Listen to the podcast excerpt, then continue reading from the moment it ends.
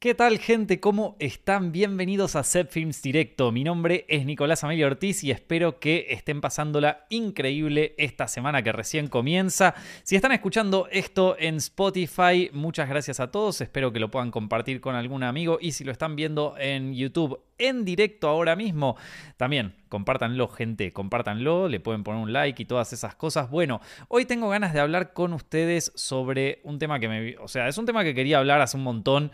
Em, y, nada, ahora se me dio por organizarle un poco mis pensamientos y también para digo, reflexionar un poquito acá en vivo sobre inteligencia artificial y cine. O sea, no vamos a hablar sobre eh, películas de, sobre inteligencia artificial, qué sé yo, Ex Máquina, por ejemplo, o, las pelis de Blade Runner, sino que voy a tratar de, de ver cómo esta revolución nueva tecnológica eh, que hay, que llamarlo así, porque ya lo es, gente, ya lo es, ya no estamos de joda, ya esto no es un chiste, ya, esto vino para quedarse.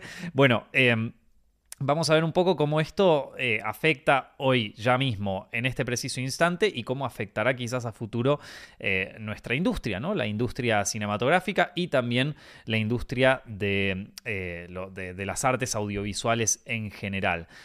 yo creo que, a ver, vamos a, para arrancar un poquito, obviamente la inteligencia artificial, por si todavía no se enteraron, es eh, una herramienta que se viene usando eh, últimamente para crear eh, distintas cosas. A ver, como yo no soy un experto en tecnología, no sé una forma tecnológica o una forma correcta de, expresar, de, explicar bien lo que es eh, la inteligencia artificial o para qué se utiliza en general. Así que voy, a explicarlo de una manera rudimentaria y, que nos entendamos todos. Sí, o sea, básicamente es una máquina que chupa un montón de información y te devuelve eh, información más o menos coherente que vos la lees y decís, la lees o la ves y decís, loco, esto esto está bastante bien hecho, cosa que antes no se podía hacer, ¿no? O sea, se hacía, pero no funcionaba tan bien. ¿sí? Vamos a viendo un poquito de, historia, ¿no? O sea, ahora eh, todos hablamos de, ChatGPT y de sus limitaciones, todos hablamos de Mid Journey, de, qué sé yo, de Stable Diffusion o, DALI, viste, o todas esas, pero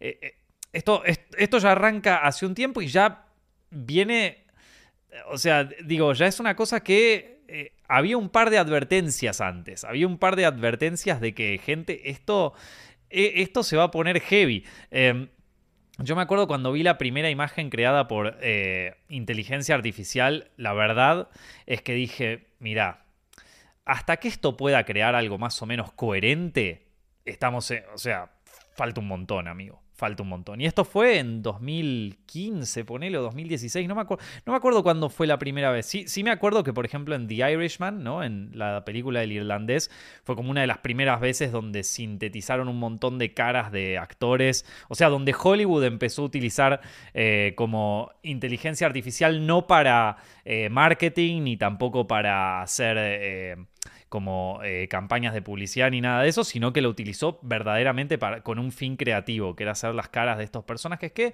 vos podés decir que salió mejor, salió peor, eh, pero salió, salió.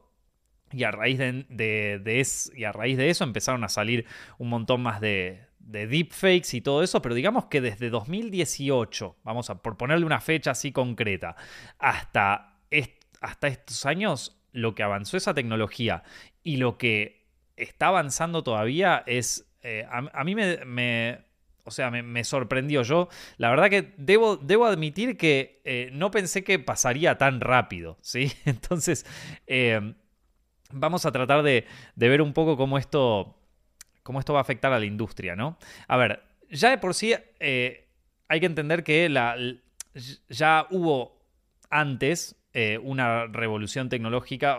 Esta, no es la primera revolución tecnológica que hay eh, en, el, en, el, siglo XXI. Hay, hubo una anterior que fue lo que nosotros conocemos como la Web 2.0, que eso también afectó muchísimo a la forma que se hacen películas y a la forma que se, eh, que se difunden las películas y también la forma que se crea el contenido audiovisual. Y creo que necesito hacer como una breve introducción sobre sobre cómo fue esa, eh, cómo afectó, o sea, cómo afectaron las redes sociales eh, al cine y al entretenimiento antes de hablar de, cómo, de cómo ahora esta segunda revolución tecnológica del siglo XXI está afectando eh, a, nuestra bueno, eh, en realidad a todas las industrias creativas, ¿no? En los 2010 vivimos una primera revolución tecnológica y no nos dimos cuenta. Nadie se preocupaba por la cantidad de, información personal que le brindábamos a las redes sociales y mucho menos nos interesaban temas como la desinformación o la sobreinformación o las ramificaciones psicológicas que Internet iba a provocar en la gente. Hoy esas problemáticas gobiernan nuestra vida y también gobiernan nuestro, nuestro trabajo. Y a ver, digamos que esa, esa primera revolución tecnológica llegó a un punto de exacerbación total, donde yo te diría, bueno, hasta acá el mundo redes sociales y el mundo hiperconectividad llegó. Eh, intentaron de que no fuera así, ¿no? E incluso llegó a caer en decadencia con, eh, en 2020 con, el, con, con, esto del metaverso y con los NFTs, que ya era totalmente falopa, pero bueno. Como si nos hubiéramos cansado de todo eso y cuando todo parecía que ya no tenía eh, ningún tipo de, de, de de novedad aparece también la inteligencia artificial. Y ahora, por ejemplo, yo puedo escribir 20 videos de Zepfilms en el chat GPT en menos de un minuto y en varios idiomas. O sea, el, fin de semana pasado rehice todas mis carpetas de proyecto con imágenes sintéticas y mejoré todos los loglines, todas las sinopsis de todos los proyectos que yo tengo en menos de un fin de semana. Esto no es falopa, gente. Esto no es un NFT. O sea, eh, el que lo menosprecia sepa que en unos años esto en serio va a cambiar el trabajo de mucha gente, para bien o para mal. Pero esto para mí es la siguiente revolución tecnológica y recién está en su etapa de, inicio, ¿no? Está en su etapa de Napster y Fotolog comparado con lo que es, qué sé yo, TikTok o Instagram ahora, ¿entendés? Entonces, bueno, se, viene heavy la cosa, sobre todo en el mundo creativo. Y, de, a ver, de última nos servirá, si, si, se termina ahora, nos sirve para hacer memes de, de políticos jugando al Minecraft. ¿Vieron, ¿Vieron esos memes? Para mí son lo mejor que, se hizo con inteligencia artificial hasta ahora. Un tipo que agarra las, las voces de, políticos conocidos, qué sé yo, como Trump o como Biden, y los pone a todos, eh, o sea, las sintetiza con inteligencia artificial y hace un video de ellos jugando al Minecraft, ¿no? Entonces aparece Joe Rogan, aparece, aparecen todos estos personajes, te juro, te cagás de risa. Busca, no sé, voy, eh, o sea, ahora no, no, no tengo ningún ejemplo acá para mostrarles, pero busca eh, AI eh, o sea, Artificial Intelligence eh, Voice eh, memes y, la vas a encontrar enseguida, que aparece Trump jugando al Minecraft contra Biden y cosas así. Es divertido, está bueno. Pero bueno, entonces, hablé, les voy a hablar primero de la, de, la primera revolución tecnológica, porque es, o sea, si no entendemos la primera, no vamos a entender la segunda. Y hay un podcast entero en el que, en el que hablo sobre esto, porque aparte fue mi pequeña revolución tecnológica de Internet, ¿no? O sea, mi, primera, eh, o sea, ahí yo participé, tuve una participación activa en esta primera revolución tecnológica.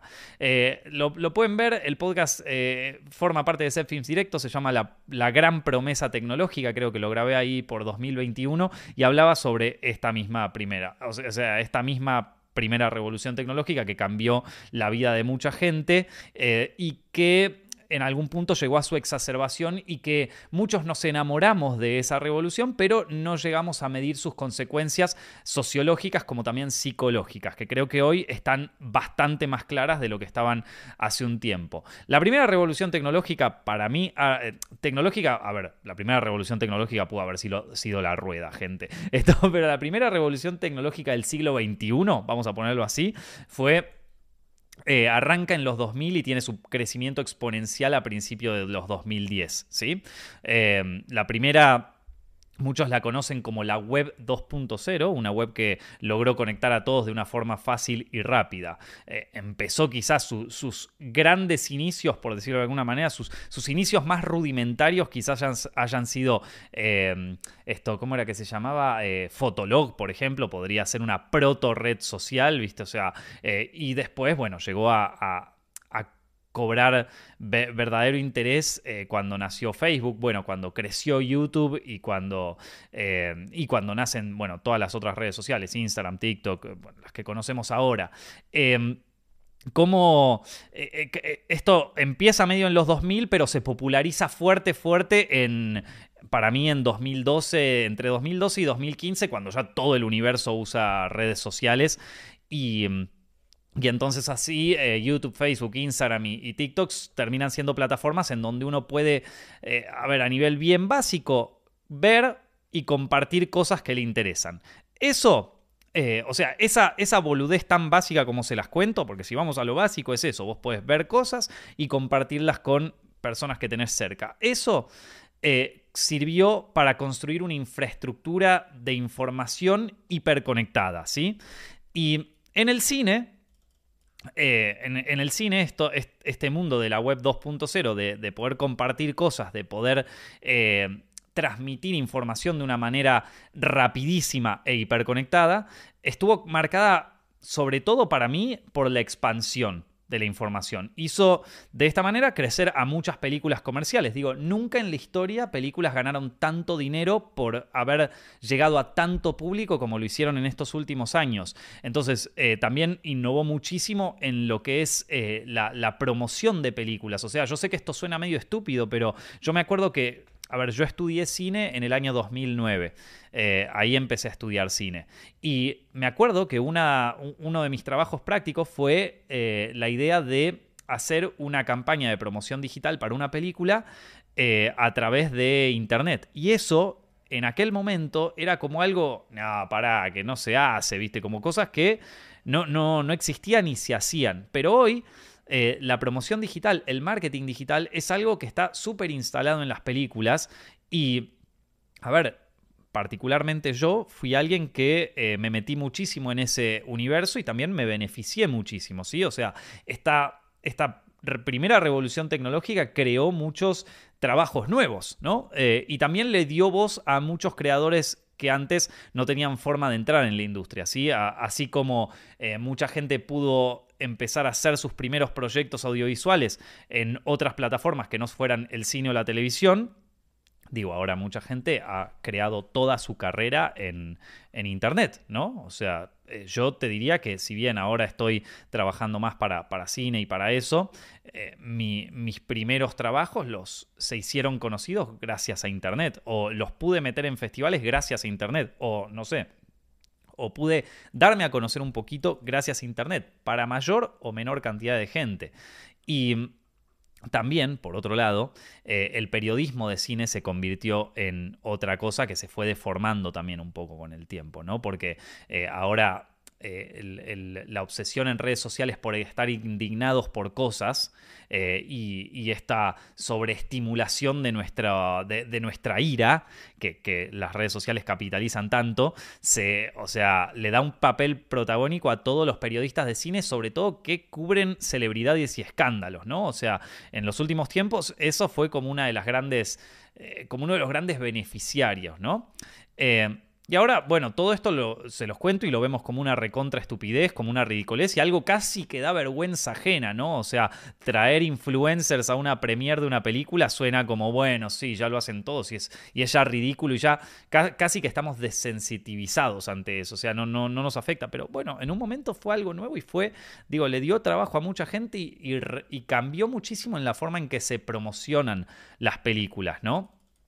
Pero también vamos a ver eh, algunos problemas que generó, ¿no? O sea, esto, estoy hablando de una hiperconectividad que logró a su vez eh, generar una expansión para, para muchas películas.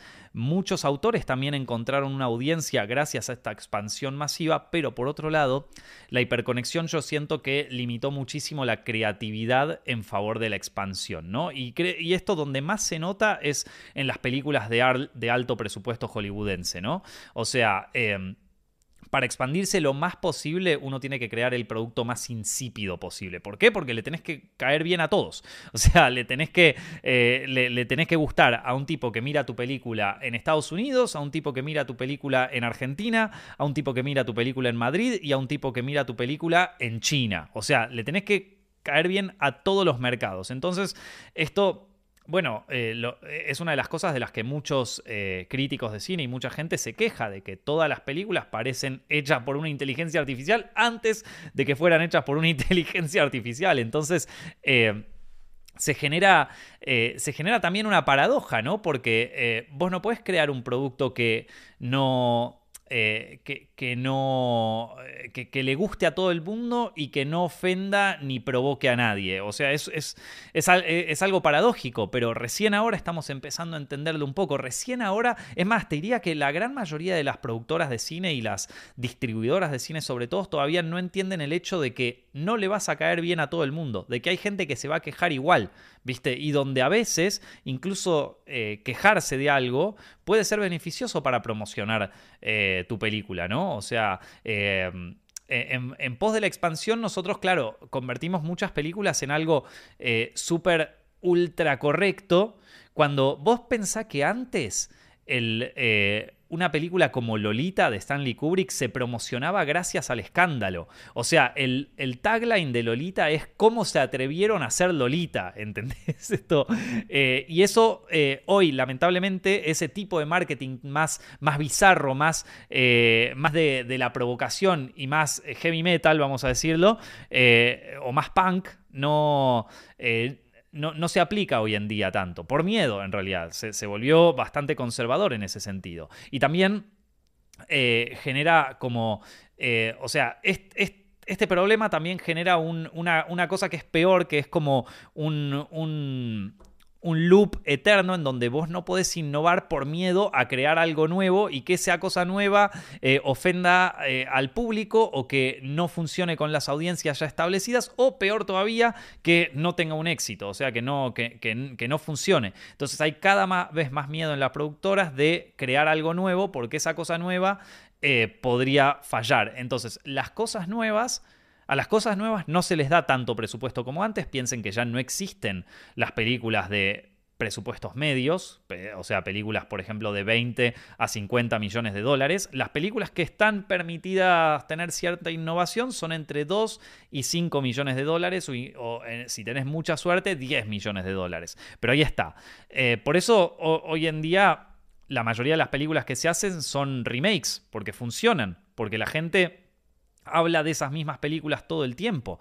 El único lugar en el que se puede innovar, como les digo, es en, es en el mundo del bajo presupuesto. Y estas películas de, bajo presupuesto son las que muchas veces logran generar ganancias por su eh, creatividad o por su eh, factor único. Pero ya no existen las películas de mediano presupuesto. Entonces no podés hacer eh, una película como Seven, por ejemplo, o como el, silencio de los inocentes, ¿viste?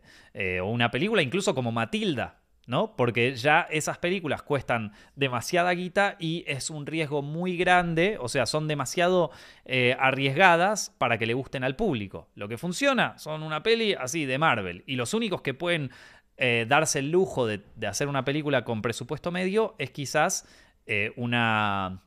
¿Cómo se llama esto? Un, un, director ya establecido, ¿no? Y, bueno, los tanques de Hollywood, los gigantes, también se vuelven tan conservadores para recuperar la, inversión que se vuelven aburridos o se vuelven una parodia de sí mismos, ¿no? O sea, vos ves eh, una peli como, no sé, eh, o sea, vos ves lo que era Iron Man en 2008 y ves una peli de Marvel hoy en día y casi, casi que parece una parodia o una, o casi una regurgitación eterna de lo mismo. No quiere decir que, hace, que, antes esto no se hacía, digo, remakes existieron toda la vida, pero eh, hay como una fijación especial en eso y ni siquiera en géneros cinematográficos, en eso.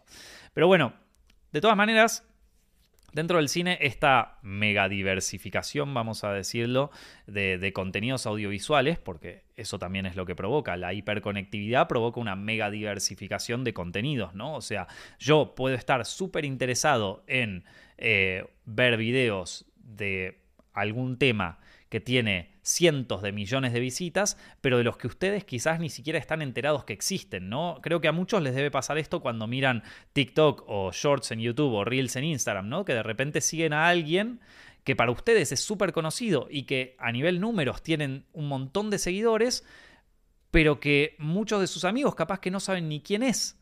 Eh, y, e, esa mega diversificación de contenidos es un arma de doble filo. Por un lado, en, el mundo audiovisual, eh, desplazó un poco al cine de su lugar como industria del entretenimiento masivo. Porque eh, hoy las películas, muchas de ellas se encuentran en plataformas de streaming y entonces ya no compiten por ver cuál vende más tickets, ¿no? O sea, la forma de ganar dinero en una película, sobre todo aquellas que van al streaming, ya eh, no, no, compiten por vender, por vender taquillas, sino por generar horas de reproducción en la plataforma de streaming. Y entonces ya no importa si tenés a DiCaprio eh, o a un director famoso en la película, porque eh, lo importante es que la gente mire esa película y se quede en la plataforma de streaming, ya sea Netflix o HBO o Disney o la que sea, eh, en vez de ver a un tipo bailando y tocándose en TikTok, ¿no? Entonces, es, medio, es medio heavy pensarlo así, pero el, eh, eh, el, hábito de ver películas en streaming en vez de verlas en el cine puso a la industria del entretenimiento online y a la industria cinematográfica en el mismo nivel, ¿no? Y eso es un tema que ya viene pasando hace un tiempo, que se exacerbó en la pandemia, pero que ya, ya, venía ocurriendo, ¿no? Y, y el tema es que entrando en competencia ahí, el nivel creativo y el nivel de presupuesto de, una película o de una serie baja para poder competir con eh, las plataformas que buscan también retención de audiencia, tiempo de reproducción, como por ejemplo, eh, a ver, Netflix y muchos de sus originales. Eh, o sea, una plataforma como Netflix, su verdadero competidor en realidad es YouTube o TikTok, porque los dos buscan tiempo de reproducción. Una para que sus... Eh, no, las dos en este sentido. Buscan para, para que sus eh, espectadores se queden más tiempo, para que consuman más publicidad y para que en todo caso compren una suscripción o se suscriban a determinado artista o paguen por determinado servicio. O sea... Si vos ves Netflix hoy, si vos agarrás Netflix hoy, o sea, esto es gradual, no nos vamos dando cuenta así de una, no es que pasa de un día para el otro, pero si vos agarrás Netflix hoy en día, muchas de sus de sus contenidos originales son parecidos a videos que vemos hoy en YouTube, capaz que con un poco más de presupuesto, qué sé yo, pero eh, a ver, hay muchos youtubers ahora que están empezando a sacar sus series documentales en Estados Unidos, hay documentales de True Crime que surgen del mundo de, YouTube y que, o sea, como tuvieron éxito en YouTube, lo convirtieron en un documental de Netflix, como, qué sé yo, no sé, tendencias como lo fueron el, festival este de Fire, que al final era toda una mentira. Eh, después, eh, el, show este de las tortas, gente, el show donde tenés que definir si es una torta o, es, de verdad, ¿viste? Eh, y bueno, entonces, a ver, dentro de nuestro mundo audiovisual, esta primera revolución tecnológica eh, permitió una hiperconectividad y abrió, y abrió muchas puertas a, lo que es la globalización, eh, el, comercio eh, en todos los países, que una película tenga éxito cuando antes capaz que no lo podría haber tenido. Y también, bueno, también el acceso al conocimiento. Digo, hoy pueden aprender, pueden verse todas las películas que ustedes quieran, de todas las épocas que ustedes quieran, en en todas las plataformas que ustedes quieran y si no, en algún lugar de internet la encontrás, ¿viste? Si no, o sea, es imposible decir que hoy una película no existe en internet, está. Eh, y, bueno, eh, lo negativo para la industria, bueno, eh, yo creo que esto de, rebajar el nivel de, ver cine a consumir contenido, digo, bajó un poco el nivel de muchas producciones, las volvió bastante más conservadoras a, los tanques más grandes de todos. Eh, ya digo, la mayoría son remakes. Y también, bueno, ni hablar eh, sobre las, o sea, sobre todas las consecuencias psicológicas y sociológicas que tuvo esta hiperconectividad, que quizás no tienen tanto que ver con el hecho de hacer películas o de crear contenidos audiovisuales, sino que tienen más que ver con cómo estos se consumen y también. Eh, como, bueno, eh, cómo, esto afecta a las personas a un nivel redes sociales, tiempo de reproducción y todo eso, ¿no? Entonces, bueno, ya tuvimos una, como una revolución tecnológica en los últimos 20 años cambió radicalmente a la industria del cine y a la a la creación de proyectos audiovisuales. Creo que, más, creo que los pensamientos ahí los ordené, los organicé más o menos bien. Espero que eh, lo, se entienda más o menos en este podcast. Ahora, vamos a ver cómo esta nueva revolución tecnológica, que es la inserción de inteligencias artificiales al mundo creativo, afecta ya mismo al cine y, eh, al, y al entretenimiento audiovisual y cómo quizás lo afecte al futuro. Vamos a hacer un poco de futurología, gente. O sea, todo esto es medio falopa mental también. Es un poco, bueno, a ver qué pasará en el futuro, ¿no? Voy a leer un poquito del chat, a ver qué están... Eh, eh, ¿qué, están comentando? Bueno, esto eh, en Netflix ya está combinado, confirmado un, par de películas. Bueno, ¿qué más tenemos? Acá eh, me preguntan si eh, vi algunas películas hoy. en, próxima, en el próximo podcast hablo de películas, porque vi un par de, un par de pelis ahí eh, fuertes, pero a ver qué otras cosas tenemos acá. Nico, ¿tú crees cuál será la siguiente tendencia de Hollywood después de los superhéroes? Es una buena pregunta que me la vengo preguntando hace tiempo, porque creo que es cierto que los superhéroes en este momento están como en una especie de de, caída, ¿no? O sea, como el cine de superhéroes se está volviendo cada vez más, eh, o sea, cada vez está teniendo medio, menos audiencia. ¿Estaremos presenciando el, eh, el ocaso del, éxito de las películas de superhéroes? Si quieren, si están viendo esto en YouTube o donde sea, pueden dejarme ahí en los comentarios qué creen ustedes que será. Porque yo la verdad que todavía no, no pude... Eh, no, no, no, puedo imaginarme qué, es lo, próximo. y a ver qué, que tenemos, eh, que tenemos por acá. Eh, el, stream de Babylon, ¿para cuándo? Probablemente la semana que viene, porque quedó ahí un montón de cosas anotados, así que ahí están. Eh, así que, bueno. bueno. Nico, fui al cine solo el sábado y me sentí solo. Banca en chat, sí, Daniel, todo bien, vieja. Te voy a decir una cosa, yo he ido muchas veces al cine solo y no me parece una mala experiencia. De hecho, un montón de veces tuve que ir para ver algún estreno o coso que justo nadie tenía tiempo o trabajaban durante ese día y yo lo tenía que ver para, para llegar al estreno y verla. Y después eh, también un montón de veces fui por voluntad propia solo al cine, porque era una peli que nadie quería ver o cosas y dije, bueno, ya está, la veo. Y muchas veces en el cine solo he tenido grandes experiencias. Eh, solo. Pero obviamente está, está, bueno poder ir con alguien. Pero bueno, loco, no todas las actividades del mundo se pueden realizar en conjunto, aunque vamos a decirlo, está bueno eh, poder crear un, grupo de amigos o otro que, te banque en ciertas salidas. Pero a veces la, cosa es así, gente, y no nos queda otra. Bueno, ahora sí. Gente, ¿cómo, ¿cómo afecta la inteligencia artificial al cine y al entretenimiento? De nuevo, acá voy a hacer un poco de lo que está ocurriendo ahora mismo en la industria audiovisual y un poco lo que yo creo que va a pasar, que futurología, es falopa, eh, vamos a ponernos en modo Nostradamus, ¿viste? O sea, eh, mi visión de, del coso es bastante negativa, pero también tiene algunas cosas positivas que, ya vamos a analizar. Ey, no se crean que, que, solo ustedes les dio una crisis existencial cuando vieron inteligencia artificiales y, y, todo eso, loco. Yo agarré el chat GPT por primera vez y me agarró un delirio místico, ¿entendés? Entonces, eh, a ver, Vamos a empezar por cosas que la inteligencia artificial en su, estado actual puede cambiar en la industria del cine. O sea, estoy hablando de cosas que ya eh, no solamente existen, sino que ya mismo están siendo utilizadas por la industria. Guiones. Esta es la parte que nos da miedo a todos. Pero hoy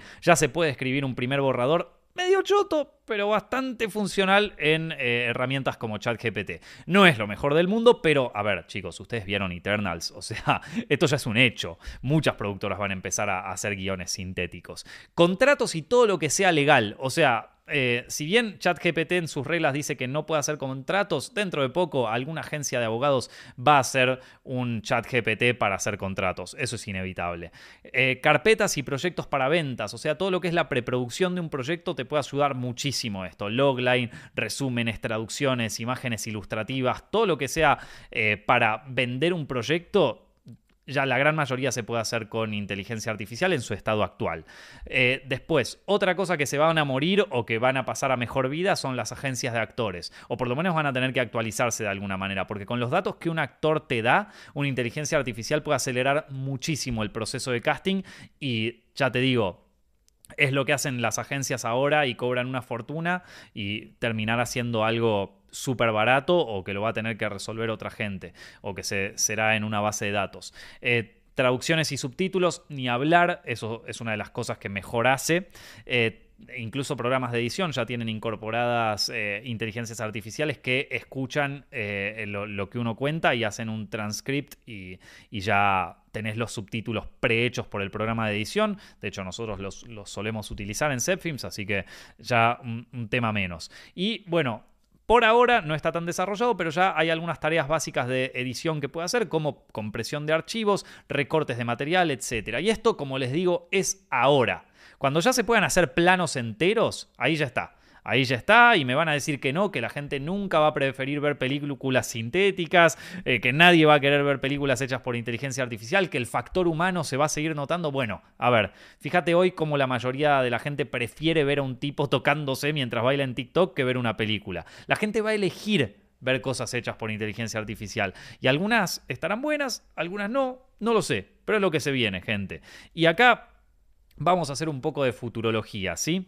Vamos a ponernos un poco en modo Nostradamus y vamos a tirar, eh, por lo menos les, cuento, para mí, las cosas que, va, que, van a venir junto con la inserción de, inteligencias artificiales y que ya es inevitable, que ya es inevitable, porque ya, ya se está haciendo, ya digamos que los campos más afectados en este momento son la escritura, el arte y la música, o sea, el arte, perdón, todo lo que es pintura y música, son los primeros afectados, los primeros soldados caídos, porque eh, ya porque ya se empezaron a, o sea, ya, ya, se empezaron a crear un montón de imágenes con inteligencia artificial y todo eso, entonces ya es algo que cualquier persona del público puede ver. Todavía los que hacemos cine y los que hacemos película venimos zafando porque todavía la inteligencia artificial no sabe filmar.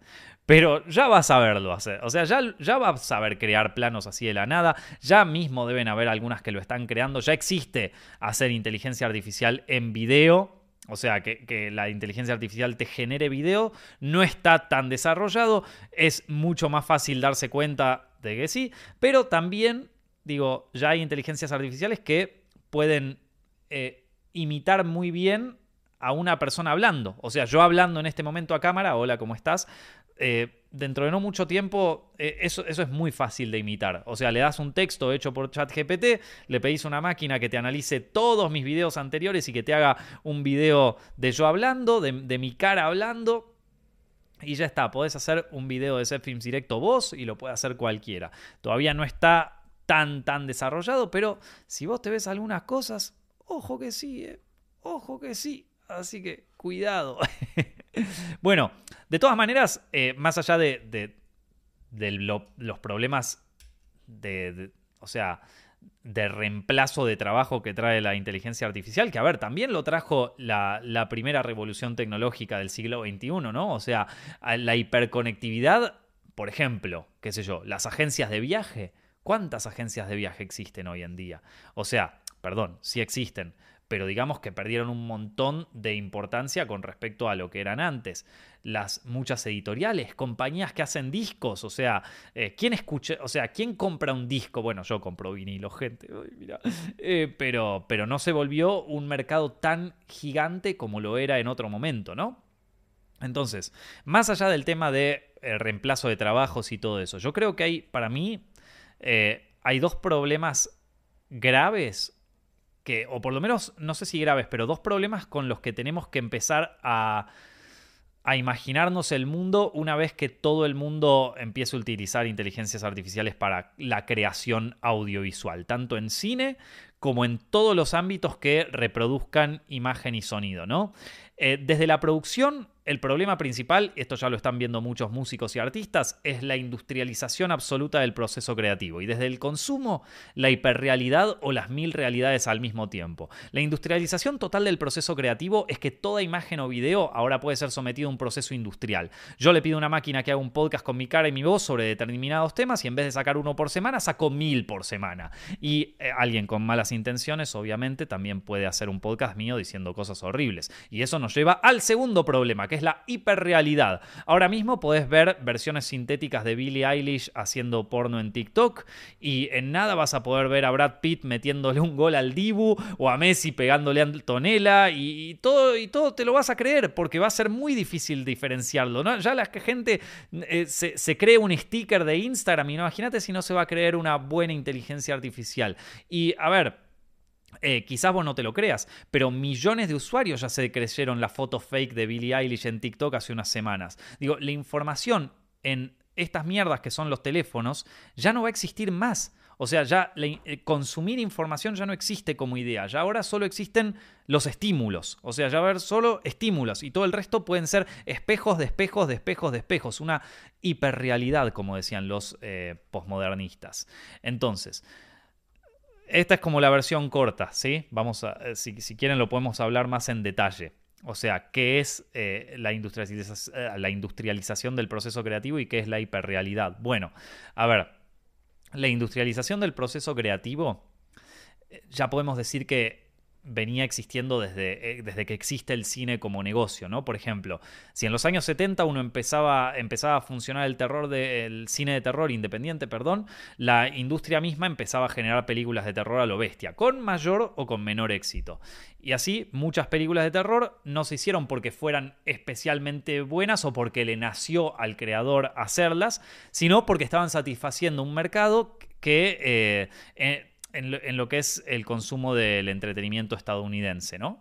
Eh, entonces, si llevamos esto a un plano más globalizado y actual, hoy en día no funcionan las películas de terror y no solo existe el mercado de consumidores del entretenimiento estadounidense, sino que hay una diversificación de la industria del entretenimiento total que permite que algunos proyectos audiovisuales que antes se consideraban inviables ahora encuentren un público y se puedan producir, ¿no? Entonces, eh, estos procesos creativos que nosotros pensamos que son tan orgánicos y todo, en realidad corresponden a una demanda del mercado al que antes no podíamos acceder, vamos a decirlo así, ¿no?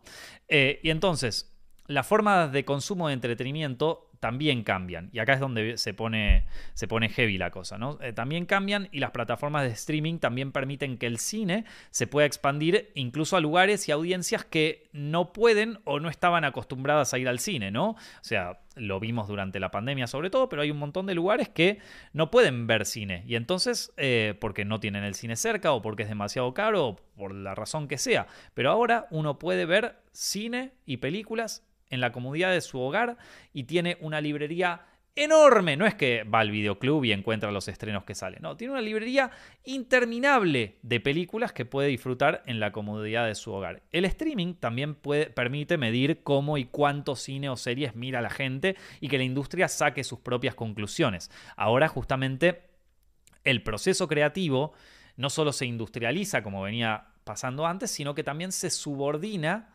a la alimentación de un, algoritmo, ¿no? Si el algoritmo dice esto funciona, entonces vamos a hacer más cosas sobre eso.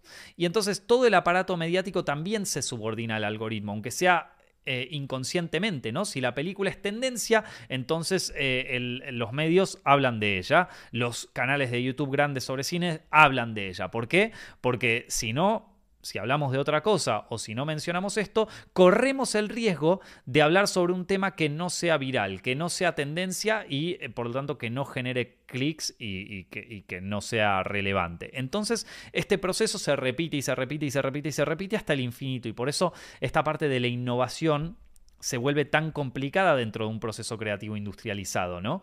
Entonces, Obviamente hay gente que se la juega y que hace, por ejemplo, les doy un ejemplo con, con ¿viste? Nosotros a veces nos la jugamos y hablamos de películas que no le interesan a nadie o que no va a hablar nadie. Y de repente se convierten en en, en, videos virales, ¿viste? Por más de que no sea la película del momento, por más de que no sea eh, el, cine del momento. Y no sabemos, es una propiedad emergente, sucede, pero la mayoría de la creación de contenido online y de la, y de la mayoría de la creación de películas responden a, eh, una, a una tendencia ya fijada por un mercado y por una... y, por lo, o sea, y por lo que está funcionando en el momento, ¿vieron?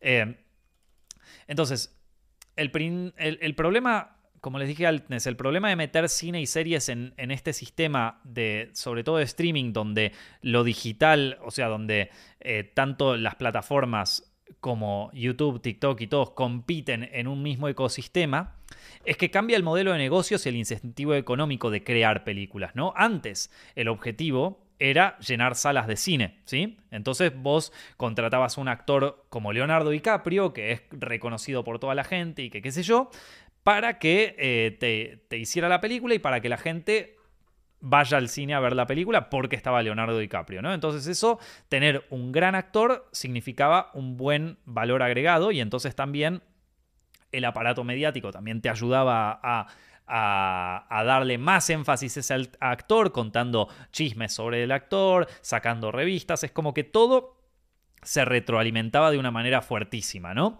Eh, entonces, y de esa forma, bueno, vos terminabas eh, vendiendo más tickets en, la taquilla y por lo, tanto, tu, por lo tanto tu película teóricamente iba a ser más dinero. Había veces que sí, había veces que no, que por más de que tuvieras un actor buenísimo, la peli era malísima y entonces no, no, o sea, no generabas no, vendías tickets, pero de todas maneras era una forma de, de. Bueno, ahora el sistema, el, incentivo de negocios, el incentivo económico de las películas, por lo menos dentro del universo del streaming, es otro. Ahora el objetivo es que los usuarios se queden mirando películas o series en la plataforma la mayor cantidad de tiempo posible y de esa forma renueven su suscripción.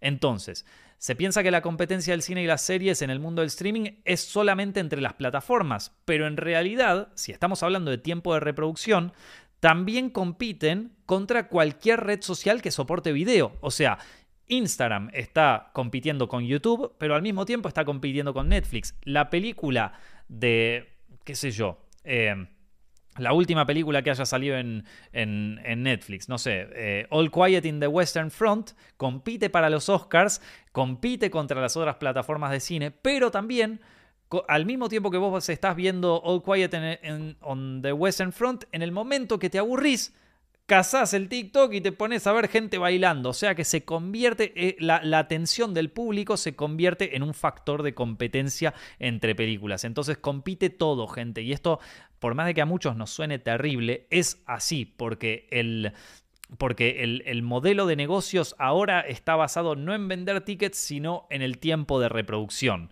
en que la gente se quede mirando las películas, se quede mirando tu plataforma. Ahora, como les dije, las redes sociales tienen, eh, que, soportan videos tienen este mismo modelo de negocios. Mientras más tiempo pasa el usuario en ella, más publicidad le pueden vender, más dinero pueden hacer. Y todo en las redes sociales, todo, absolutamente todo está diseñado por inteligencias artificiales y algoritmos para optimizar al máximo la atención del usuario o su tiempo de reproducción. ¿no? Todo en Internet está optimizado para mantener al usuario la mayor cantidad de tiempo posible. ¿no? Entonces, más tiempo está el usuario en TikTok, significa que más tiempo no está en otra red social que le compita. Entonces, quiere decir que más anunciantes van a poner su publicidad en TikTok o más usuarios van a pagar por una suscripción, como pasa en Twitch o como pasa en YouTube. Y eso quiere decir que más dinero va a ganar la empresa. Entonces, si hay plataformas que saben de este negocio, son las plataformas de redes sociales, que hoy, quieras o no, son la verdadera competencia dentro de, dentro de la producción audiovisual. Y dentro de este modelo de negocios de una plataforma, como les digo, eh, lo que importa es el tiempo de reproducción del usuario y no lo que el usuario esté mirando. Entonces, por ejemplo, una película como Don't Look Up, de, eh, que tiene a estrellas como Leonardo DiCaprio, Jennifer Lawrence y qué sé yo, costó una fortuna, costó una fortuna, pero toda esa fortuna que costó en realidad tanto no le sirve a la, eh, a la compañía porque lo único que creó fueron dos horas de, entretenimiento para el usuario. O sea, lo vas a tener al usuario pegado dos horas si es que llega a terminar de ver la película, ¿no? Entonces, eh, el incentivo económico ahí está medio sufriendo, ¿no? Porque YouTube o TikTok o Instagram o cualquier red social, eh, para tenerte dos horas pegado, tiene eh, al, 200 millones de usuarios que están produciendo contenido, obviamente de menor calidad y sin estrellas como Leonardo DiCaprio, pero que mucha gente elige ver, mucha gente prefiere ver eso, prefiere sentarse dos horas a ver videos en TikTok que sentarse a ver a... Eh, ¿Cómo se llama esto? Una película con, con Brad Pitt o con Leonardo DiCaprio.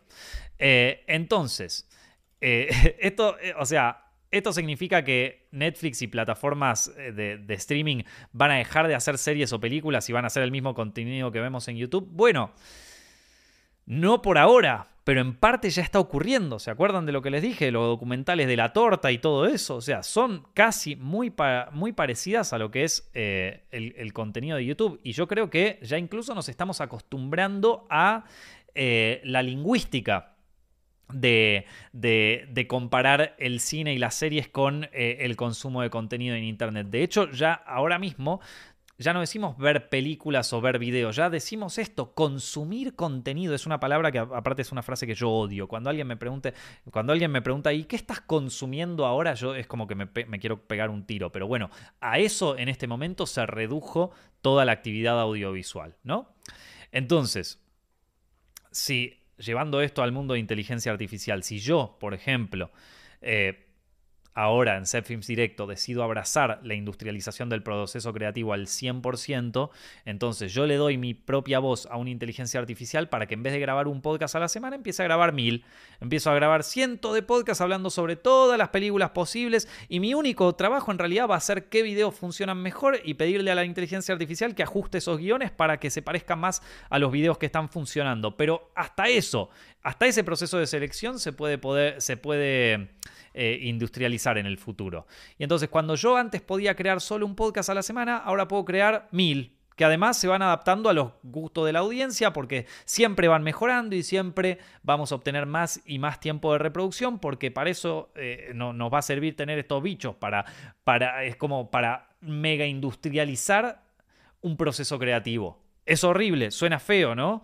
Pero bueno, a ver, gente, si no lo hago yo, o sea, si no lo hago yo eso, lo va a poder hacer otro. O sea, si a alguien, por ejemplo, le gustaban los gameplays que yo hacía en el año 2013 y, quiere hacer videos míos jugando videojuegos, le da, arma un canal de YouTube, le pone mi voz, o sea, le da eh, mi voz a una inteligencia artificial y lo pone a jugar al Minecraft. Y listo. Eh, si no me creen esto, vean, o sea, y, va a haber un montón. Y ahora nos reímos porque parece medio estúpido y qué sé yo, pero vas a ver que todo Internet puede ser hecho de manera sintética, todo. Eh, y si no me creen, qué sé yo, hay, muchos canales de YouTube que ya están, eh, que incorporan inteligencia o videos creados eh, con inteligencia artificial a su, a su show. ¿Vieron? Estaba eh, el tipo este que, Athin creo que se llama, que es el que les hace las entrevistas a los famosos que están hechos por inteligencia artificial. Y bueno, el tipo te dice que son parodia, pero bueno, habrá otro que no te va a decir que son parodias, ¿viste? Y vas a tener un canal de Donald Trump que es todo sintético o un canal de X, que es, que, es un, un, canal de YouTube dedicado enteramente a videos de qué sé yo, de eh, Messi jugando a videojuegos, ¿viste? Y que es un Messi de mentira, y es un videojuego que no está jugando nadie, y es un guion que inventó una inteligencia artificial. Eh, y, de nuevo también, digo, ya no sé si vieron el video ese de PewDiePie hablando hecho todo por inteligencia artificial. O sea, sí, hoy me, dio, hoy me doy cuenta de que ese PewDiePie es de mentira, porque la tecnología todavía todavía vos lo ves y ves que es una cara de mentira puesta sobre otra cara y todavía te das cuenta. Pero ¿cuánto tiempo más, gente? ¿Cuánto tiempo más falta? Esto piensen que en realidad se, desarrolló fuerte este último año. O sea, yo sé fehacientemente de que este tipo de videos, como los que hago yo ahora en Films Directo, si alguien quería que yo hablara de una película y no hablé hoy sobre esto, alguien puede crear un video de yo hablándola de, eso. Y bueno, alguien que, que, piense que, o sea, alguien que no le caiga bien yo, eh, puede hacer un video mío diciendo las cosas más terribles.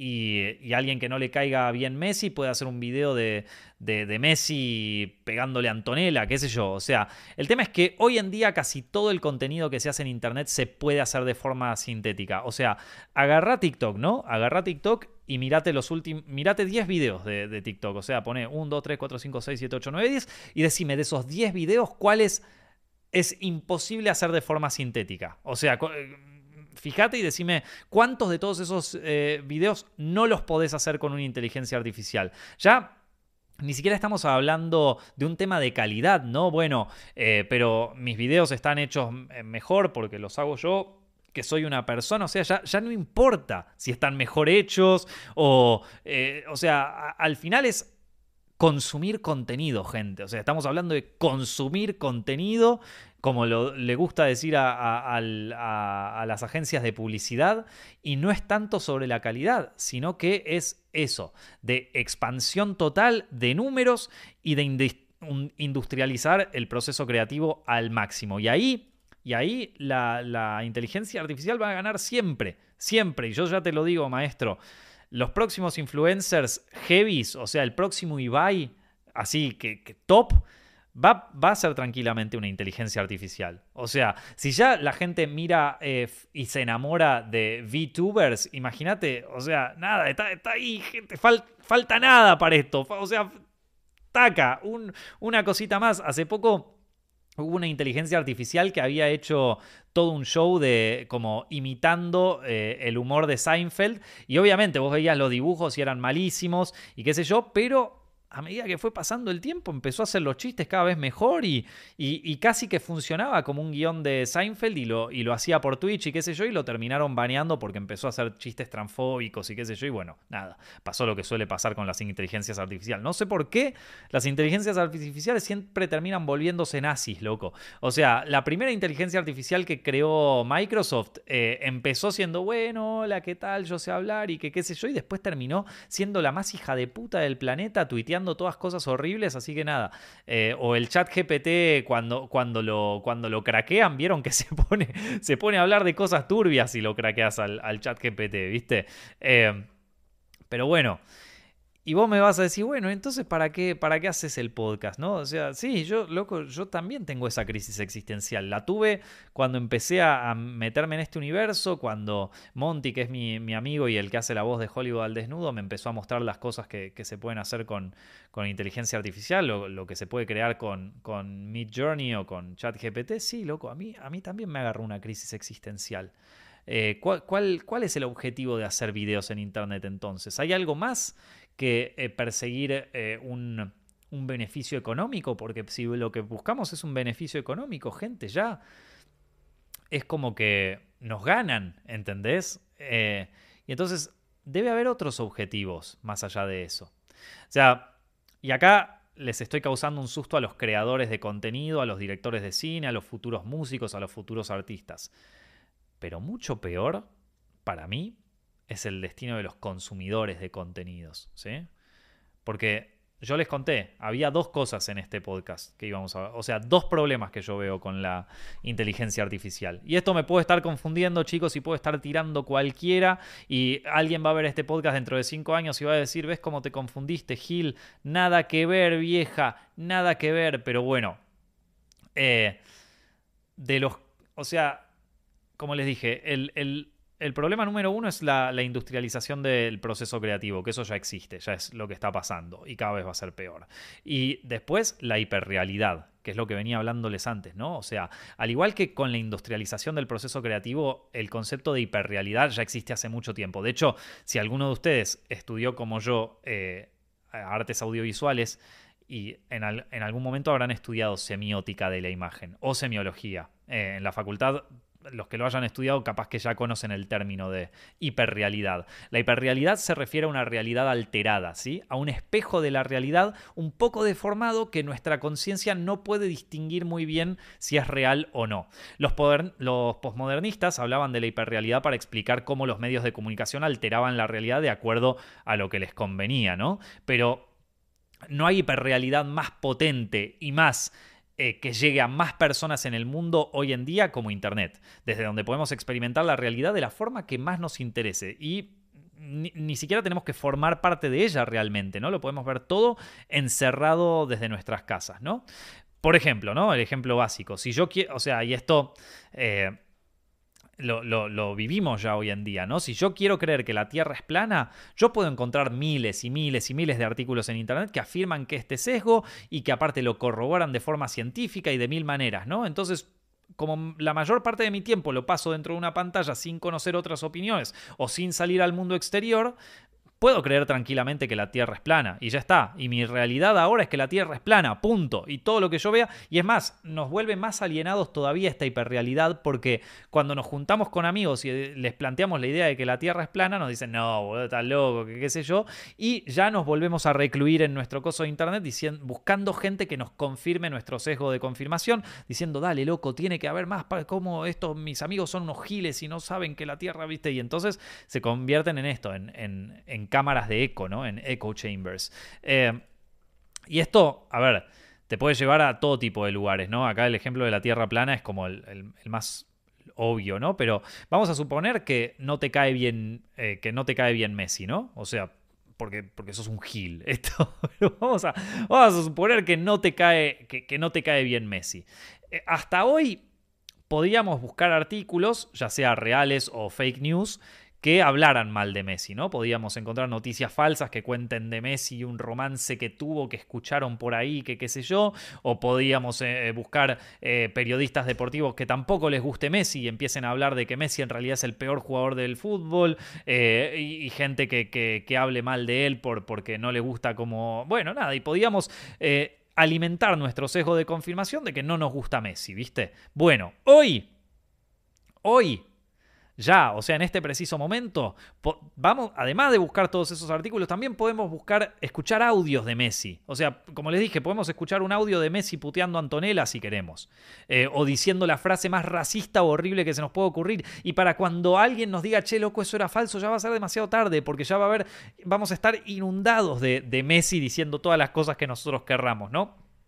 Y ni te cuento cuando, cuando empiece a ver videos y vos me vas a decir, bueno, pero Nico, yo no, yo no me voy a creer eso. O sea, todo. Primero, sí, te lo vas a creer. O sea, si, pónganse a escuchar voces sintetizadas con inteligencia artificial y ya es muy difícil darse cuenta. Si la inteligencia artificial lo hizo bien, ya es bastante difícil darse cuenta. Y recién está en su infancia, les recuerdo. O sea, esto es el, el fotolog de lo, que, de lo que es Instagram hoy en día, ¿entienden? O sea, eh, lo que tenemos hoy, la tecnología que tenemos hoy de inteligencia artificial es Fotolog. Digo, o sea, te lo vas a recontra tragar entero, vieja. Te, vas a sentar encima y no te vas a dar cuenta. Eh, y de todas maneras, si vos no te lo crees, no importa, no importa, porque ya eh, con que suficientes personas se lo crean, ya está, no pasa nada. Entonces, eh, de hecho, hoy, eh, o sea, hoy en día muchas de, las discusiones que tenemos en internet, en internet, y todo eso son creadas por bots o por inteligencias artificiales. O sea, muchos bardos que se arman en Internet, bueno, eh, capaz la página más conocida no es tan conocida en Argentina o en países hispanohablantes porque es, eh, más, tiene más poder en Estados Unidos, que es Reddit. Pero Reddit es es casi, casi, casi que el 80% de los usuarios son bots. Y de hecho existe una, una, teoría, que es la teoría del Internet vacío, que es que el 90% de todo lo, de, todo lo que se eh, escribe en Internet, todos los comentarios y todo eso, son creados por robots. O sea que no son de verdad. O sea que vos estuviste discutiendo durante horas con un tipo en Internet, en Twitter, pero en realidad era un bot. Entonces, eh, yo, yo creo que la gente que más tiempo pase en Internet ahora con inteligencia artificial va a ser sometida a un bombardeo de información porque, volvemos, la industrialización del proceso creativo. En vez de haber un video de Zepfilms directo todas las semanas, va a haber mil directos de Zepfilms, eh, mil directos de todos los días, ¿entendés? Entonces...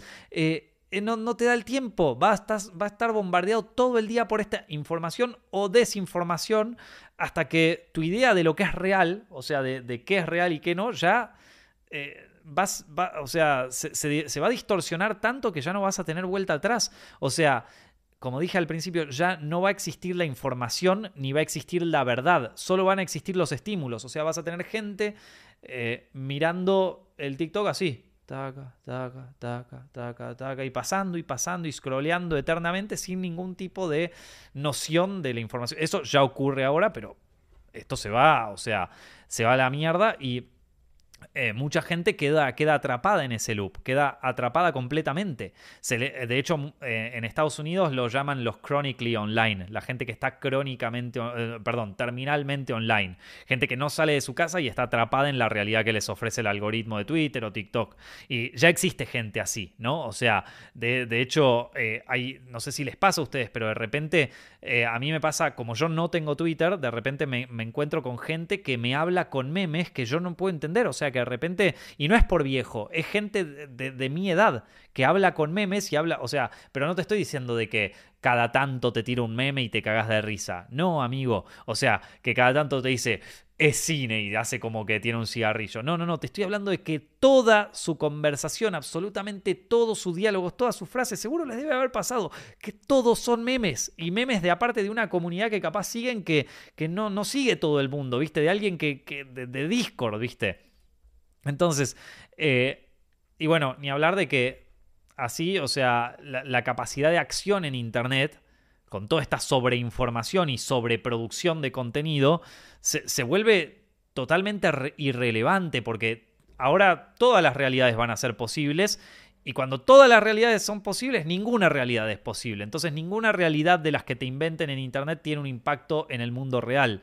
Entonces, eh, digo, el consumidor promedio de Internet se vuelve un repetidor de narrativas en el mejor de los casos, no muy distinto a lo que hacen los bots ya, o en todo caso sos, eh, para los que crean este contenido audiovisual, sos eh, una batería de tiempo de reproducción, o sea, le terminás regalando tu tiempo de reproducción a, los anunciantes, a las plataformas y todo, y sos como la pila esta de la Matrix, o sea, está todo el día así mirando contenido, consumiendo, consumiendo, consumiendo todo el tiempo, ¿no? Bueno, eso es algo que ya existe, pero que ahora con inteligencia artificial tanto el consumo como la producción se van a volver algo para mí totalmente irrelevantes dentro de, o sea, como algo demasiado, o sea, algo tan exacerbado que vamos a tener que o sea, lo que sería la expansión de los contenidos audiovisuales va, a tener que entrar en un, segundo plano.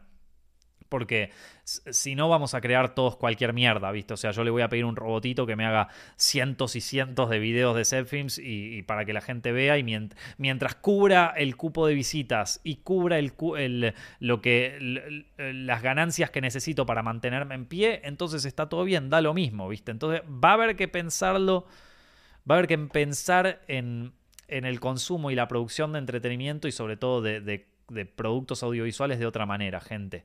Em, y esto, a ver, se está poniendo medio oscuro, ¿no? O sea, yo, yo, sé que mi, visión es un poco negativa o es un poco heavy. Pero como veo, hay muchos en el chat que están de acuerdo, hay muchos en el chat que se sienten que ya son parte de, ese, eh, de esa transformación y que, y que un poco se sienten como deprimidos por esto. Pero yo también le, o sea, así como le veo toda esta parte negativa, también le veo una parte positiva eh, a, todo, a, todo, esto. Eh, que la quiero hablar con ustedes, pero antes quiero ver un poquito de, sus opiniones. Eh, a ver, taca taca, ¿qué tenemos por acá? Eh, con muchos avances me recuerda a los diálogos de Jurassic Park. Los ingenieros científicos y empresas pusieron esfuerzos para lograr avances con estas sin preguntarse si está bien. Eh, sí, bueno, pasa que los tecnócratas, vamos a decirlo así, los tecnófilos, eh, son nunca, nunca piensan en si está bien o no. O sea, son el o sea, para, para ellos todo avance tecnológico es un acercamiento a la utopía.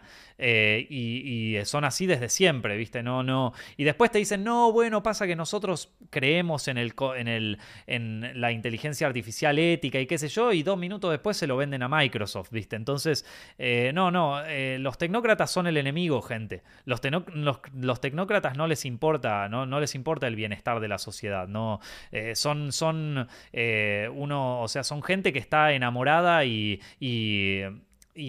¿cómo decirlo?, e hipnotizada por el avance tecnológico y solo les importa eh, el avance tecnológico porque ven una utopía que, bueno, que, es cualquiera. Entonces, eh, eh, no, no, nunca confíen en un tecnócrata, vieja. a ver qué otra cosa. ahí la importancia de los directos nos da la sensación de persona real y no de un bot. Pero sabelo, amigo, sabelo, que en no mucho tiempo no te vas a dar cuenta la diferencia. No te vas a dar cuenta, vieja. Ojo, Dale tiempo, o sea, y yo no creo. A mí me pasa que eh, pienso en un futuro gobernado por las inteligencias artificiales y pienso en la soledad. Y a mí en ese tiempo me gustaría seguir personas reales, pero no sabré qué es verdad. Bueno, eh, este, es un problema enorme que, lo que, que, que lo, o sea, que, es lo que creo que a todos nos pasa en algún punto, ¿no? Eh, el tema de la soledad frente a todo esto, que es un problema grave que nos, o sea, que, que, nos afecta a todos con la introducción del Internet, que todos lo hemos vivido en la pandemia y que ahora obviamente se va a exacerbar, ¿no? O sea, eh, de hecho, ¿cuánta gente conocen que ha generado una relación parasocial con un streamer, ¿viste? O con una chica que tenga eh, cuenta en OnlyFans, ¿vieron? pero bueno, ojo, Ojo, porque ahora te, voy, ahora te voy a tirar mi pensamiento, mi visión positiva de todo esto, ¿sí? Mi visión eh, positiva. Eh, cada vez nos eh, acercamos más a la ficción, a la ficción de películas o series sobre el futuro. Ready Player eh, One, pero más triste y cero geek, sí, más o menos. Eh, che, ya me deprimí nivel Dios. Ahora, ahora les tiro la buena onda. Yo les dije que iba a ser medio dark este podcast, pero, pero, que, pero que tiene un final, un final feliz. Ya lo van a ver. Como escritora es muy difícil aceptar que un bot podrá crear historias a una velocidad increíble y con algo de calidad. Mira, Juliet, todavía las historias que te, crea el chat GPT son bastante insulsas, yo te lo confirmo porque la estuve probando mucho, pero cada vez va a ser mejor, ¿eh? Ya te digo, el proceso creativo se, eh, es, o sea, no, no, no vamos a tratar de competir con esto porque nos va a ganar. O sea, hay que verle, hay que buscarle otra solución. Eh, la solución sería aislarse de las redes sociales, no necesariamente, pero un poco sí. Esta este es como mi solución. eh, eh poco a poco el mundo se vuelve más distópico, eh, inteligencias artificiales controlan todo y las sociedades eh, más desiguales en países con guerras civiles. Y eso es terrible. Será una pérdida de tiempo si me pongo a estudiar ahora sobre cómo usar mejor las inteligencias artificiales. Me refiero en que en nada de tiempo va a ser algo súper intuitivo y abierto a cualquier usuario. No lo sé, porque no sé del futuro. O sea, para mí que es algo que está cambiando mucho en muy poco tiempo y no sé si, si es algo que se puede estudiar hoy en día. Me parece que uno tiene que estar en la movida y listo. Eh, bueno, entonces eh, ahí está. Eh, pero bueno, dicha toda la parte fea, dicha toda la parte que nos deprime, les voy a contar algunas cosas que yo creo que son positivas y que y que creo que también como seres humanos, así como nos puede llevar por un camino súper turbio esto, también nos puede invitar a apreciar cosas y, y a probar cosas nuevas que antes las teníamos medio como tiradas por ahí, como que no nos importaban, ¿no? Bueno, primero que nada, voy a contarles de algunas cosas que las inteligencias artificiales todavía, todavía no pueden hacer como herramientas, ¿sí? A ver, una inteligencia artificial todavía no puede crear cosas nuevas. En principio, todo lo que hacen está basado en materiales pasados que ingestó. Es capaz de crear cosas muy buenas, es capaz de eh, crear eh, cosas increíbles, de hecho, con material pasado, pero nunca va a poder, poder, desarrollar un estilo nuevo. Puede combinar estilos, puede todo, pero nunca va a crear algo nuevo. No puede todavía. O sea, vos podés decirme, sí, bueno, eh, el arte que crea ahora es algo nuevo. Eh, técnicamente sí, pero a nivel... Eh, a nivel sorpresa no lo es, o sea, realmente. no puede tampoco predecir tendencias futuras. Esto, si no, todo el mundo usaría una inteligencia artificial para, para, para para predecir los mercados, ¿no? O sea, ya existen un montón de inteligencias artificiales que tratan de predecir los mercados y comprar bonos o acciones de acuerdo a, a cómo van viendo la tendencia, pero Mira, en todo este tiempo todavía no se logró crear una inteligencia artificial que adivine el futuro. Puede intentarlo con información de comportamientos pasados, pero como se dice en el mundo de la finanza, gente, rendimientos pasados no garantizan resultados futuros. No pueden empatizar con los seres humanos, por más de que pueda generar relaciones parasociales con humanos, ¿sí? El tacto y la calidad humana siguen siendo irreemplazables. O sea, vos podés agarrar todos los audios de, tu madre eh, y meterlos en una inteligencia artificial y pedirle que hable como tu mamá y va a hablar como tu mamá y va a, eh, a usar la misma cadencia que tu mamá y va a decir las mismas cosas que te decía tu mamá, pero el abrazo de tu mamá no te lo va a poder dar. Y, uy, loco, se me caen unas lágrimas porque mi mamá vive afuera, vieja, pero bueno. Esto, a lo que voy es que eh, a, nivel, o sea, eh, el, tacto y la calidez humana siguen siendo irreemplazables, por suerte, gente, por suerte. Y esto, se, o sea, yo lo llevé a un lugar emocional porque pensé en mi familia, pero muchos negocios, entre ellos el cine, dependen mucho de este factor social. Y si no, vayan a cualquier festival de cine, o sea, los contratos, esto es sabido por todo el mundo, los contratos se cierran en una fiesta, gente, no se cierran en un comité. Y eso va a seguir ocurriendo. Entonces, hay algunas cosas que hoy por hoy la inteligencia artificial todavía no puede, no puede reemplazar al ser humano. Y son cosas que vos me decís, bueno, ¿y esto de qué me sirve en mi laburo? Pues son importantes, gente. Como vimos, o sea, a ver, eh, el, eh, o sea, el, nos podemos imaginar un, proceso, o sea, un futuro distópico en el que la inteligencia artificial reemplaza el trabajo humano por completo y el proceso creativo se reduce a algo súper alienante, tan alienante como el mismo consumo del contenido, que es lo que vengo hablando antes. Pero igual, esto ya viene pasando incluso antes de la introducción de la inteligencia artificial. La idea de que todo lo audiovisual ahora es contenido, por coexistir en un universo digital ya existe hace bastante tiempo. O sea, esto de qué contenido consumís se dice antes de que, existen la, de que existan las inteligencias artificiales. La hiperrealidad y la gente que son pacientes terminales online, o sea, que viven online y no consumen otra cosa y no, y, no salen afuera y no tienen amigos ni nada, también existe hace bastante y también fue exacerbada por la pandemia. Y no necesitas una inteligencia artificial para, para, para saber que eso es un problema.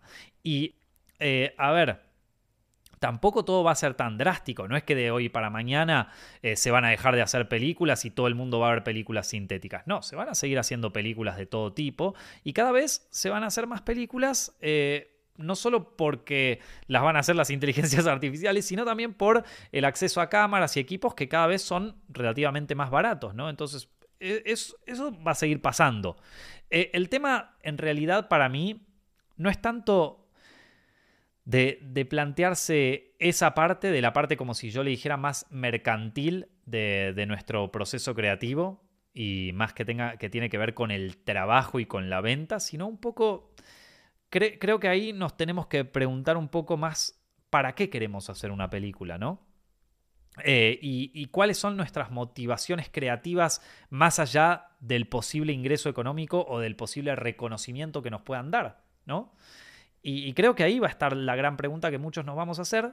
Y si vos me lo preguntás a mí, eh, mi proceso creativo muchas veces tiene algo que ver con algo más íntimo, con tratar de entender cosas que me pasaron a mí en la vida a través del arte, tratar de comprender mi psicología o de comprenderme a mí mismo a través de, del proceso artístico. Yo, o sea, me di cuenta mucho más adelante, pero la mayoría de los cortos que hice, incluso los guiones que escribí, tienen mucho que ver con las cosas que yo mismo viví. Y de hecho las cosas que a mí más me gustaron que yo escribí tienen que ver con experiencias mías, con cosas que yo viví, que capaz una inteligencia artificial te las puede contar o las puede reproducir, pero no las vivió.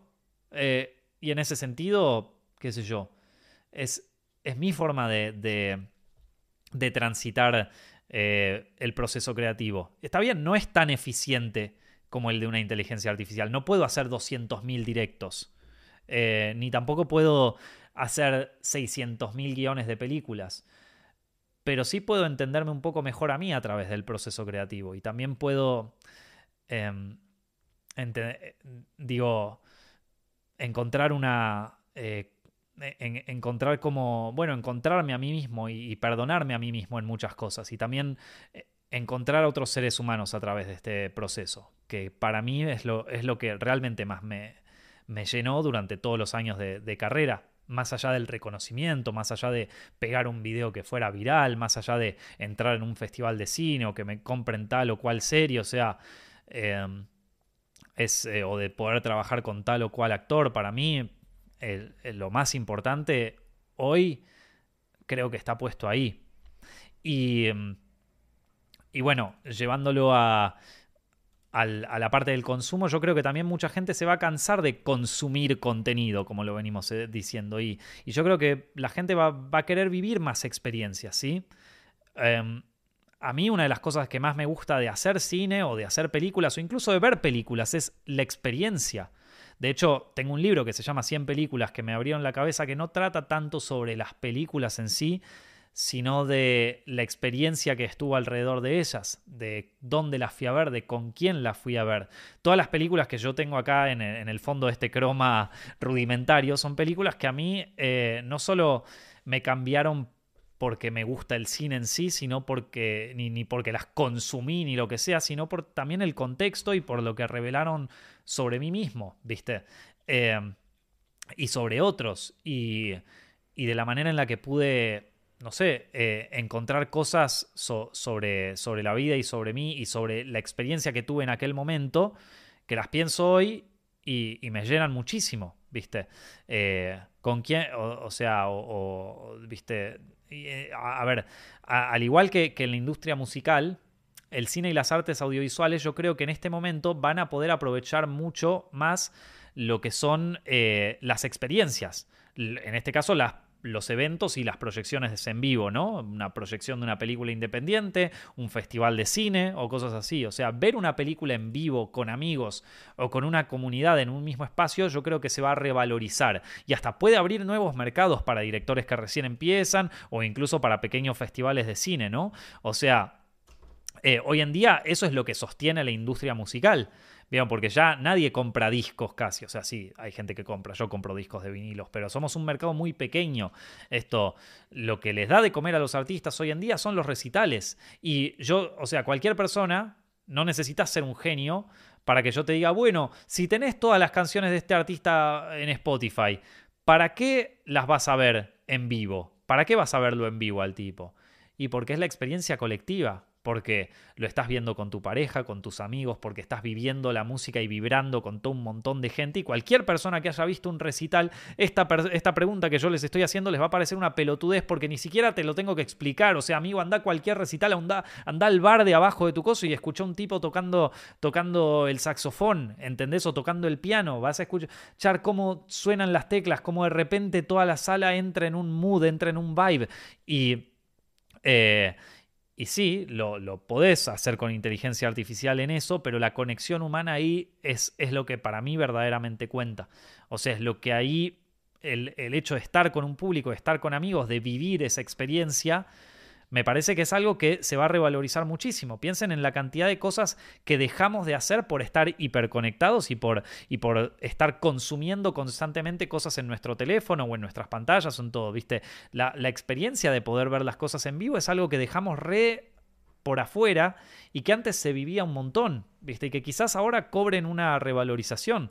Quizás puedan renacer por ejemplo, en el mundo del cine, quizás puedan renacer los cineclubs locales o los mini eh, festivales de cines o, las proyecciones de, con, presencia de los artistas. O sea, todo lo que incluye una experiencia en vivo, para mí puede tener un resurgimiento. Eh, y creo que es una cosa que habría que saber aprovecharla. Eh, y bueno, para algunas películas yo también pienso que la expansión en sí, o sea, llegar a la mayor cantidad de público posible, ya no, no sé si va a ser una eh, una de las prioridades. Incluso no sé si lo va a hacer para algunos artistas, qué sé yo. O sea, hoy si me lo preguntas a mí, para mí, digo, y, es una, una, duda existencial que se me generó desde que, desde que me tocó dirigir algo para, para, una plataforma. O sea, el año pasado, como les conté, estuve dirigiendo una serie, va, un par de capítulos de una serie para una plataforma, y una de mis dudas existenciales era, bueno, eh, ¿Cuál es mi motivación acá? Ok, esto es realmente lo que yo había soñado toda la vida, ¿sí? Crear una serie para que, que, se proyecte, eh, o una película que se proyecte en un canal mainstream, que tenga actores conocidos o relativamente conocidos y que esté ahí, pero, pero hoy en día eso es una película o una serie dentro de 200 mil millones de series que se publican en las plataformas. Entonces, em, ¿Cuál, eh, ¿Cuál es el verdadero valor de eso? ¿Qué es lo que a mí como artista me llena? Quizás sean otras cosas, ¿viste?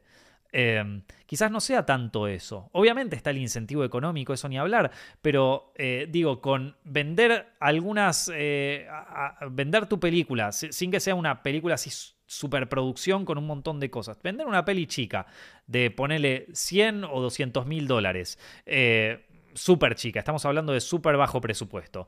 Eh, ya con cubrir ciertas ventas online de esa película y venderla y proyectarla en un par de cines locales, ni siquiera te tenés que ir muy lejos. O sea, ya con solo eso ya podés recuperar las ganancias. Eh, incluso podés ganar mucho más. Eh, y después, bueno, después te fijas si entran o no en el sistema mainstream comercial.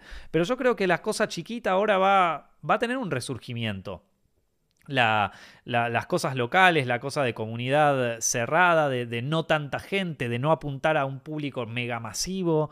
Eh, y, bueno, incluso algunos quizás logren un mayor éxito fuera del sistema que dentro del sistema, sin necesitar llegar a una audiencia gigante y sin necesitar eh, hacer un recorrido por todos los festivales mainstream de cine o por todas las plataformas o teniendo el tráiler con la mayor cantidad de visitas o el videoclip con la mayor cantidad de visitas. Algunos quizás logren un, una buena, eh, un buen rédito económico y, un, y un, éxito, eh, por lo menos personal, haciendo un recorrido mucho más íntimo. ¿No? Porque total, el éxito viral ya te lo pueden hacer las inteligencias artificiales o el bestseller eh, más nuevo de los libros te lo puede hacer una inteligencia artificial. Entonces, digo, ya, ya el valor que tiene eso capaz es menor. Y yo no se los digo en joda porque Ustedes piensen que eh, las experiencias en vivo están teniendo ya hace un tiempo el resurgimiento. Ustedes, eh, para que se den una idea, cuando yo iba cuando, yo iba a ver películas eh, al Malva en Buenos Aires, o si viven en Madrid, al Cine Doré, cuando yo las iba a ver en 2010 y todavía por ahí, no iba nadie a esa sala, no iba nadie a ver esas películas. éramos yo, mis cuatro amigos, una pareja que fumaba porro en las filas de atrás y un vagabundo que venía. Y cada tanto se llenaba cuando pasaban una peli de David Lynch o de Psicosis de Hitchcock o algo así, pero en general esas salas estaban vacías y ahora se llenan casi todo el tiempo. ¿Viste? Entonces yo creo que hay un interés para eso. Hay un interés para ir a bares, a escuchar música y, y hay también creo que un interés por generar una comunidad genuina o un... Eh, o un vínculo genuino con la gente, ¿viste? Lo que yo les decía, o sea, hoy por hoy vos, vos podés crear una persona sintética, podés tener una relación parasocial con un streamer o incluso con una inteligencia artificial, pero el calor de un abrazo eh, que, te da un, amigo, una novia o, tu familia, no, no, lo puedes encontrar en Internet. Y yo creo que, que, la gente no lo puedes encontrar en Internet ni lo puedes encontrar eh, ni te lo puede dar una inteligencia artificial. Por lo menos todavía. Así que, y, todo esto de llegada a, una audiencia gigante y todo eso, salvo en, películas que dependan de ese éxito comercial, no sé si es un gran objetivo, porque ya lo pueden hacer las inteligencias artificiales. Internet te da herramientas capaz para llegar al, público que necesita ver tu película, pero ese público tampoco tiene que ser gigantesco para que, para que tu proyecto sea un éxito. Entonces yo creo que, visto desde ese lado, capaz que se, pueda, o sea, se, revaloricen algunas cosas, ¿no? Eh, a ver qué opinan un poco eh, ustedes. Eh, Veamos a ver el mensaje. Ah, esto ya lo, estuvimos hablando. Ahora que lo pienso, probablemente las películas de Marvel las está creando un algoritmo. Eso, eso bueno, a veces puede pasar, sí. Eh, las emociones humanas y las experiencias son aquello que podría salvar al proceso creativo, es verdad. Debido a muchos problemas, no tenía amigos y tuve depresión. Gracias a Discord y otras redes conocí gente y tengo amigos. Capaz las inteligencias artificiales permitan una mejora de muchas personas. Yo creo que no. Yo creo que no. Para mí que no sea todavía eh, todavía el, contacto, porque uno puede fingir relaciones eh, digitales. Pero, pero, no es lo mismo que tenerlos cerca. Sí, yo también, digo, me hablo con mis amigos. les, doy un ejemplo con algo que me pasó a mí recientemente. O sea, yo desde que me mudé a España, eh, la mayoría de las charlas que yo tengo con mis amigos o con mi familia son a través de forma online, son de forma digital. Pero cuando viajé a Argentina de vacaciones eh, a principios de este año y me reencontré con mis amigos y me reencontré con mi familia, ese afecto genuino y ese tacto y eso estar tan cerca, a mí me desbordó. O sea, me desbordó de tanta alegría yo de repente estaba. Miren que yo no lloro por nada, loco. Yo lo único que lloro son en las películas. No, no lloré cuando corté con mis novias, no lloré nunca. Y acá yo no, no, lloro, si me pegás no lloro. pero con... Pero cuando me pasó esto, eh, estuve días y días llorando, gente. Estuve días y días llorando. Eh, por, por, la. Por, la. Por, el, como de repente la sobredimensión de este afecto y, lo que lo necesitaba. Eh, así que. Bueno, ¿qué, qué, más estaba leyendo por acá? También hay que ver qué vuelta se le da. En algún momento va a pasar el chiste y nos vamos a enganchar en otra. Es como pensar en una partida de ajedrez solamente que con tus jugadas. Bueno, sí, por eso está bueno hacer terapia o, también, eh, o sea, sí, obviamente todos pasamos por distintas épocas y también esto capaz, esta reflexión, capaz que sea un poco también de proyección de los problemas que veo yo en mi vida personal que de hecho yo también tengo ganas de dejar un poco el mundo de Internet en pos de vivir una vida un poco más cercana, de, contactos más cercanos. Eh, yo creo que eh, con el tiempo vamos a aprender a distinguir artes generadas por inteligencia artificial. Con el tiempo lo vamos a terminar rechazando por pedirlo, por percibirse como siempre igual. Puede ser, eh, puede ocurrir. Esto no, lo sé. Estamos haciendo futurología. Yo creo que no. Yo, creo que, no, o sea, que, cada vez va a ser más difícil reconocerlo. pero bueno, eh, esta crisis de toda esta tecnología nos va a pasar por encima, sucedió un montón de veces. Es verdad, es verdad, la gente le tuvo miedo hasta a las heladeras, así que capaz que estoy sobredimensionando. Yo no creo que esté sobredimensionando. Eh, esa, esa ubris eh, la, la, tuve cuando cuando salieron todas las redes sociales que decía, bueno, ¿y qué importa si le das información a las redes sociales y le das tu información personal? Total, ¿qué cosa tengo para esconder yo? Y mirá, nos, salió a todos el tiro por la culata. Así que si bien puede ser verdad que se esté sobredimensionando el problema, esta vez prefiero eh, ser un poquito más cauto. Eh, ¿Qué más? Eh, Creo que la esencia del ser humano en el arte es algo único. Quizás lo que está pasando es un poco lo de Babylon con el cambio de las películas mudas al sonido, una nueva herramienta de expresión. Sí, habría, que, habría que verlo, habría que verlo. Yo tengo una visión un poco más negativa, pero pero bueno, puede ser que también sea así. Así que bueno, gente, espero que hayan disfrutado del directo de hoy. Nos pasamos un poco de la, duración normal, pero bueno, espero que eh, lo hayan disfrutado. Espero que la pasen excelente esta semana. Eh, si les gustan estos eh, directos, pueden verlos en vivo a través de YouTube buscando Films Directo. Y si lo quieren escuchar, también lo pueden escuchar de forma diferida en Spotify, iTunes y todas las redes que existen. no se olviden de seguir Films acá y en todos lados, recomendarse a sus amigos. Mi nombre es Nicolás Amelio Ortiz y nos estamos viendo en el próximo directo. Les mando un abrazo grande.